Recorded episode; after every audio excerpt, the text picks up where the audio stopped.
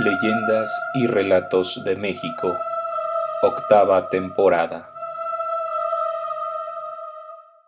¿Qué tal amigos? Sean bienvenidos a un nuevo episodio de Leyendas y Relatos de México.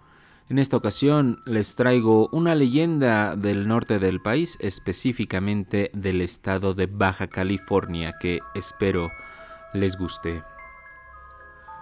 Se cree que en la Cruz Roja de Tijuana trabajaba una enfermera muy bondadosa que ayudaba a todos por igual.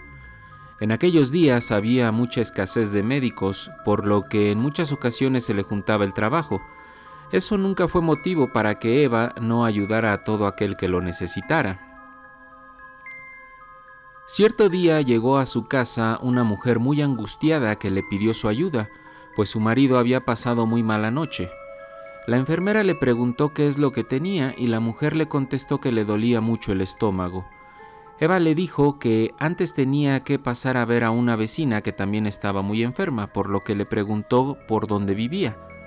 La mujer le dijo que vivía cerca de la rumorosa. La enfermera dudó por un instante, pues sabía que estaba lejos, pero aún así aceptó. La mujer le dio las indicaciones de cómo llegar y se fue. Después de atender a su vecina, Eva salió con rumbo de la rumorosa, pero en determinado momento se perdió y no daba con la casa. Hacía muchísimo calor como era costumbre por esos rumbos.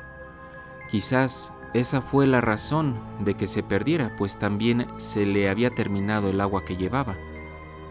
Había pasado ya mucho tiempo y comenzaba a atardecer, Eva sintió miedo, pues sabía de todas las apariciones que había por esos rumbos. Jamás se volvió a saber de ella y es en ese momento cuando nace esta leyenda, pues por ese rumbo, justo cuando empieza a anochecer, los conductores se topan con una mujer vestida de blanco pidiéndoles ride.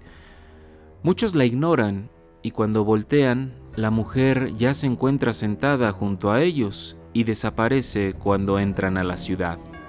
Otras personas han referido que hay una enfermera en la Cruz Roja que los cuida con mucho esmero, les da su medicina y los acompaña por la noche, pero cuando preguntan por ella, nadie sabe darles razón de la mujer, pues no hay nadie con sus características en ese hospital.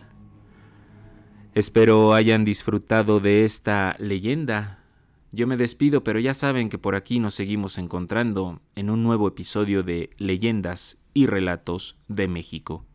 Hasta la próxima.